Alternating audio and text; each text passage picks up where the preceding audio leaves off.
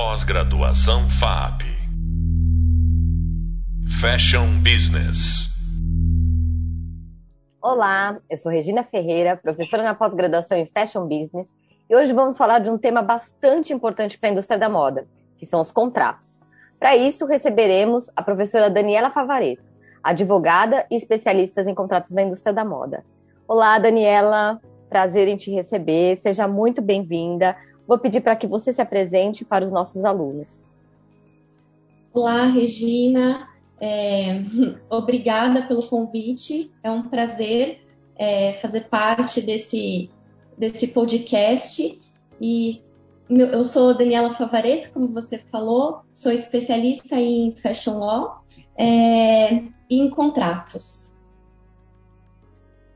Certamente uma das maiores especialistas em contratos para a indústria da moda e tenho certeza que vai enriquecer bastante o nosso papo de hoje. É, durante o nosso curso, né, nosso curso de Fashion Law, nosso módulo de Fashion Law, um dos temas que mais permeou as nossas discussões foi a necessidade, né, sobre a necessidade dessa transformação e transparência nos negócios de moda, né?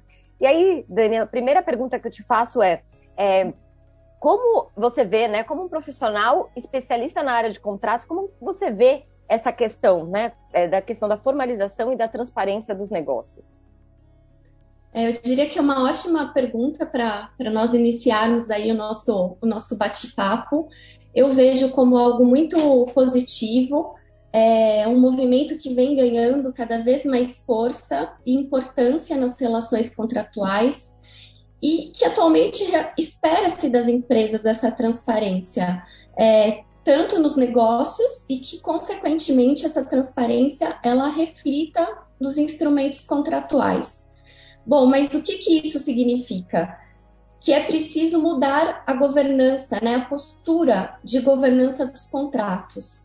É, eu diria que hoje em dia não é mais tolerável pensar nos contratos apenas como um instrumento jurídico que prevê obrigações das partes, ou seja, um documento que fica limitado às esferas pessoal e patrimonial das partes que estão ali contratando.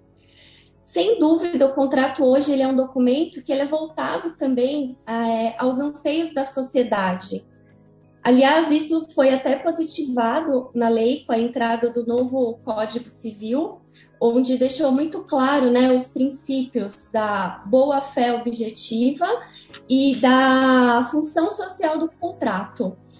E essa função social e essa boa-fé objetiva ela deve estar presente tanto nas tratativas, na conclusão e na execução dos contratos. E aí, um outro ponto que é, eu também gosto de chamar a atenção, que eu acho que é muito importante, nós não podemos pensar nos contratos apenas na fase da sua elaboração, negociação e aí a, a sua assinatura. O contrato, ele precisa ser visto como algo que possui etapas, e aí eu diria que são três etapas, são fundamentais, inclusive, para essa transparência nos negócios de moda. Quais são essas etapas?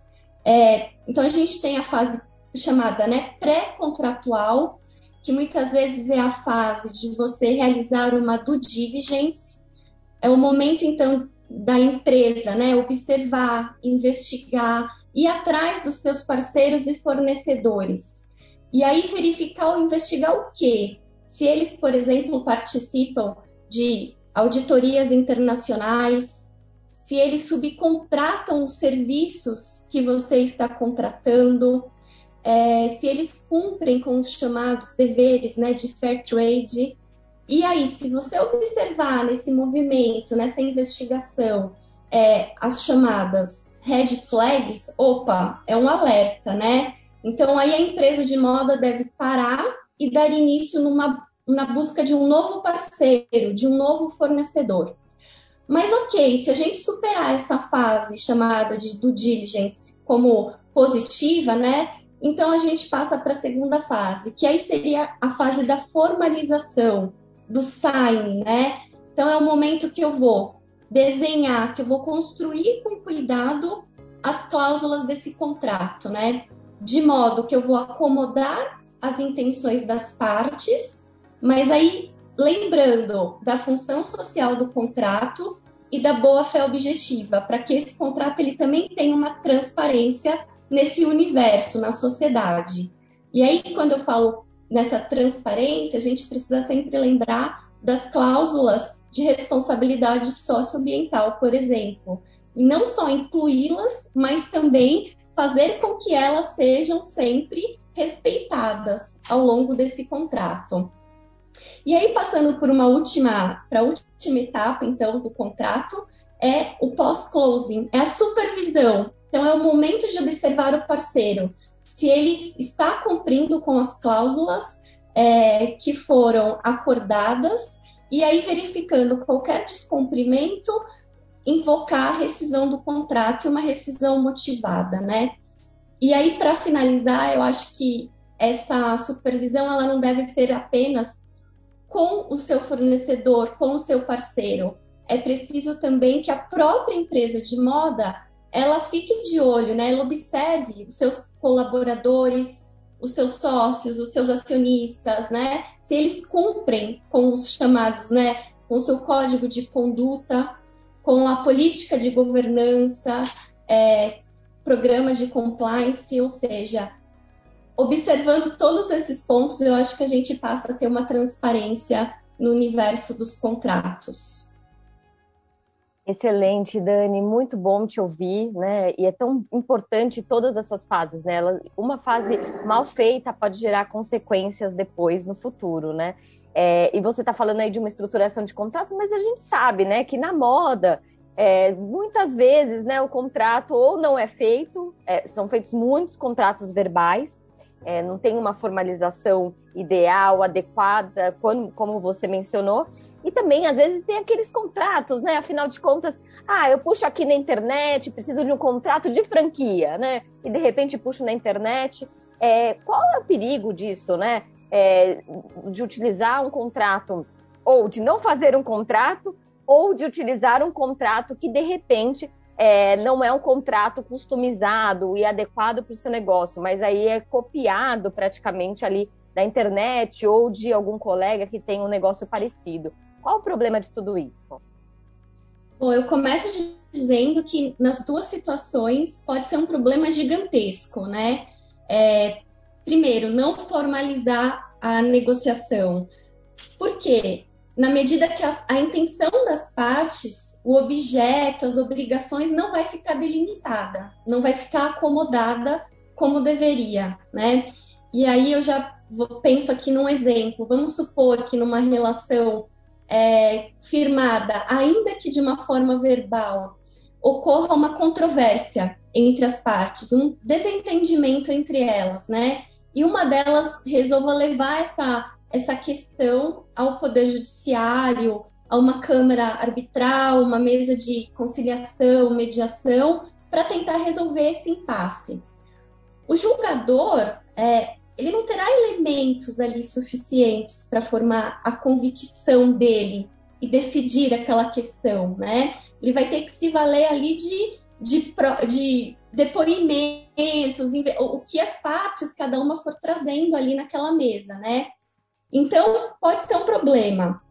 De outro lado, a gente sabe também que pela teoria econômica, os contratos, eles são considerados sempre incompletos, né? E por que isso? Porque realmente é impossível você conseguir pressupor todos os acontecimentos que podem ocorrer durante essa relação contratual.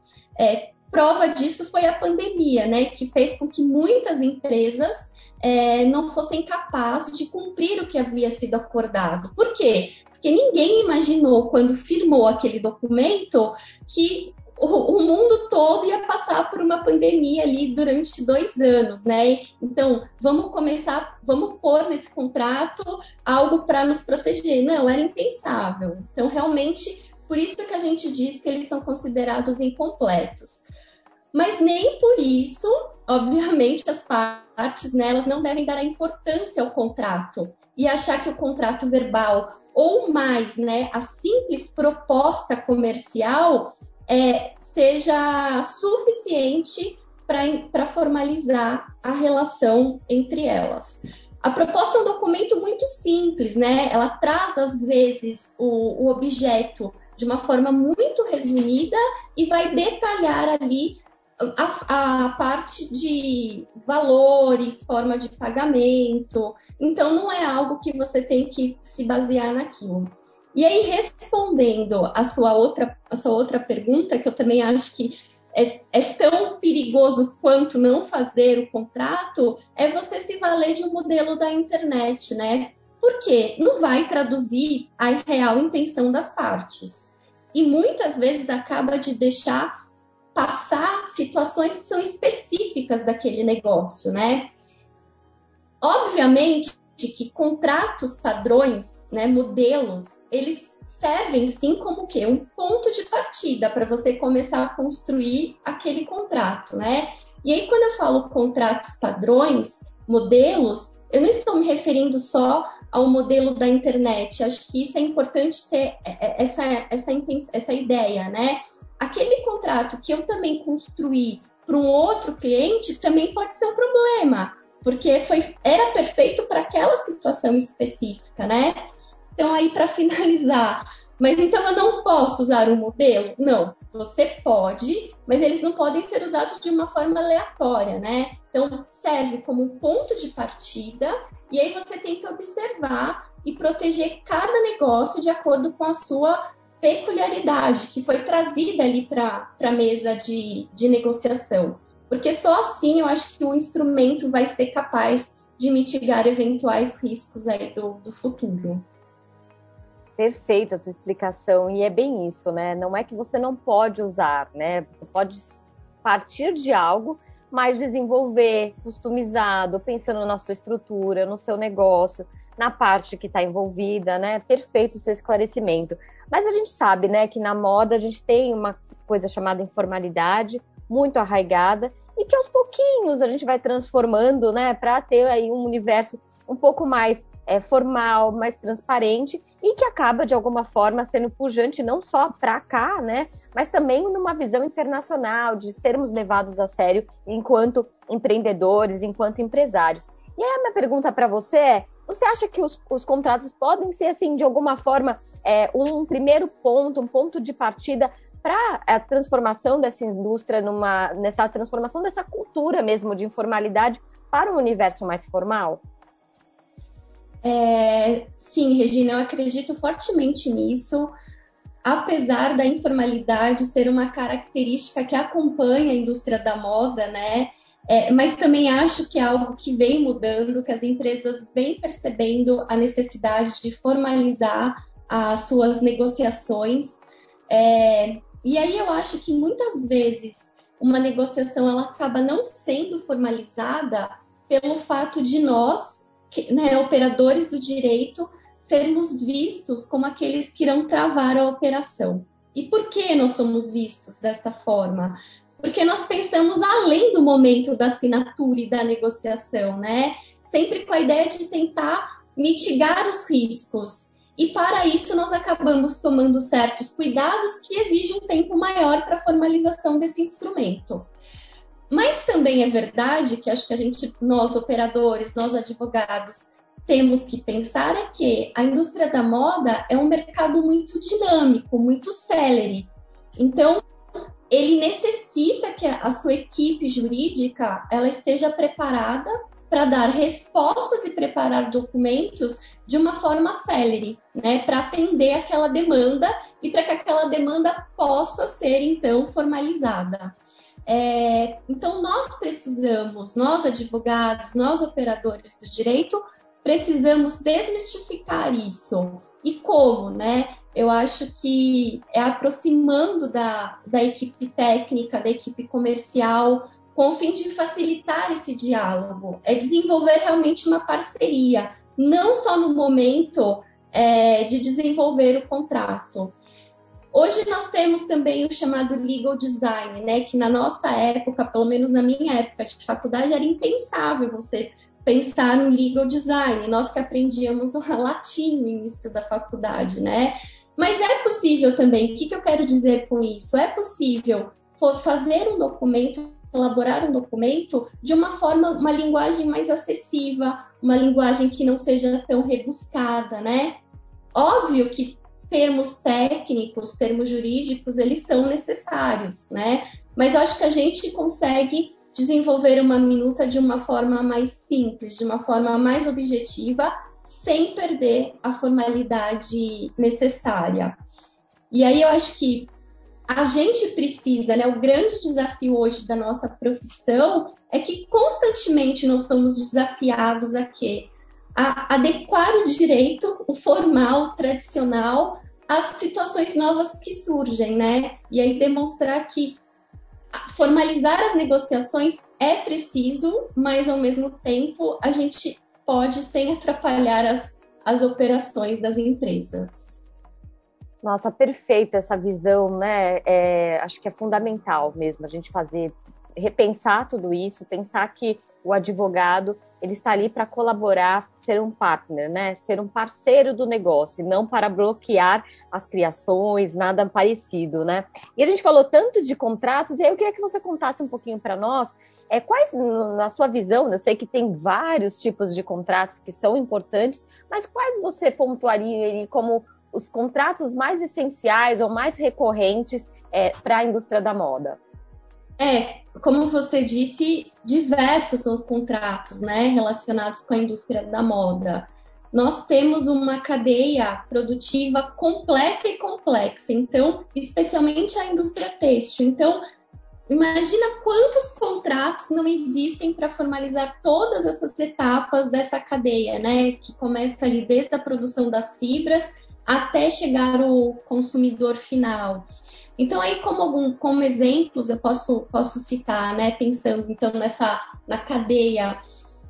Importação e exportação de mercadorias, compra e venda de mercadorias, contrato de fabricação sob encomenda, que é um contrato super inerente, importante na indústria da moda, é, que são as chamadas empresas é, private label, que são as empresas que são contratadas para produzir todo ali, todo o seu produto, né? Às vezes você só desenha e entrega para ele o que, que você quer e ele é o responsável por comprar todo o tecido, todo o material entregar aquele produto pronto, embalado para você colocar para o seu consumidor.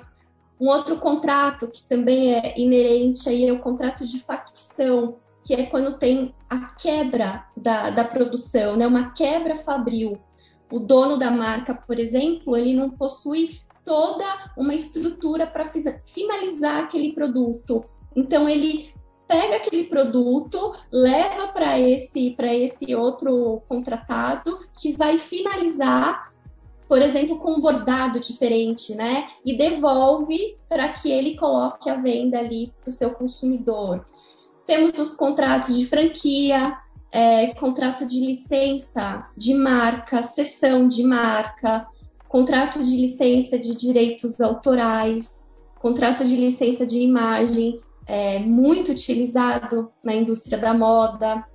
Um contrato também que as pessoas acabam desprezando, mas que ele é super importante, devia ser um amigo ali de toda, de toda negociação, que é o contrato de confidencialidade, é, ainda que ele não seja um contrato específico, um contrato né, que caminha sozinho, não esquecer de colocar no, no contrato que está sendo formalizado cláusulas de confidencialidade para proteger o seu negócio, né? Que é um dos ativos maiores da empresa. Então tem que ter esse respaldo, esse, esse cuidado contratos com influencer, que é algo que cresce cada vez mais, né? Um mercado que ganha cada dia mais uma proporção e nós não temos uma legislação própria para regir esses, reger esses contratos, mas nem por isso eles não devem ser formalizados. Nós temos as outras leis que estão em vigor e que nós podemos, né, de forma subsidiária, utilizar para desenvolver essas minutas. É, acho que seriam esses aí o, em todo um overview dos principais. Temos muitos, né? Mas acho que seriam esses, assim, os que são mais em voga na, na indústria da moda. Me conta agora, Dani, adorei né, essa sua visão, essa leitura, né, muito bem pontuada desses contratos que são importantes, né, é, o próprio contrato de confidencialidade, né, que às vezes realmente ele é, é, é, é sempre renegado, deixado de lado, e ele pode influenciar totalmente uma operação, né? E aí eu queria te perguntar, porque é sempre uma, uma, uma pergunta até recorrente das pessoas que trabalham com, com, diretamente com os negócios de moda, se essa questão da formalização dos contratos, se ela é importante só para um grande negócio ou se aplica também para um pequeno negócio, né? É, quais as consequências, por exemplo, se um pequeno negócio não observar a questão dos contratos? Eu diria que é fundamental em qualquer negócio, né? Seja um negócio pequeno, médio ou grande. Principalmente para quem está começando. Eu acho que assim, começar desde o início a, a perder essa cultura da informalidade. É, eu já vi negócios pequenos que estavam começando, até porque por aquela sensação de que uma assistência, né, uma consultoria jurídica seria algo muito além do que ele poderia para quem está começando e despreza ali fazer documentos, principalmente de confidencialidade. E aí, o momento que você está negociando, que você está abrindo é, o que é o seu negócio, eu já vi pessoas de empresas terem problemas é, de ter depois toda a sua produção ali sendo copiada exatamente porque não teve esse cuidado, né? Não formalizou, por exemplo, com o fornecedor um contrato de confidencialidade. E aí, logo depois, esse fornecedor estava produzindo exatamente aquilo que, que ele foi contratado. Então, a, a importância é desde a pequena, pequena empresa até a grande empresa perfeita a sua leitura, né? Geralmente o jurídico acaba sendo visto como custo, mas como a gente mencionou, né, ele pode ser visto como um grande parceiro. Dani, eu quero te agradecer mais uma vez, né, por estar aqui com a gente, compartilhando todo o seu conhecimento, toda a sua é, o seu repertório em relação aos contratos, né? E agradecer todos aqui que já nos ouviram até agora. E nesse podcast, então, nós vimos, né, quanto é importante formalizar as relações para a gente evitar aí frustrações e longos conflitos no judiciário. E no próximo podcast, a nossa convidada vai voltar aqui para tratar sobre os modelos de negócio na indústria da moda. Franquia, licenciamento e sessão de marca. Você sabe diferenciar tudo isso? Vem com a gente entender essas sutilezas. Até breve. Tchau, tchau. Pós-graduação FAP. Fashion Business.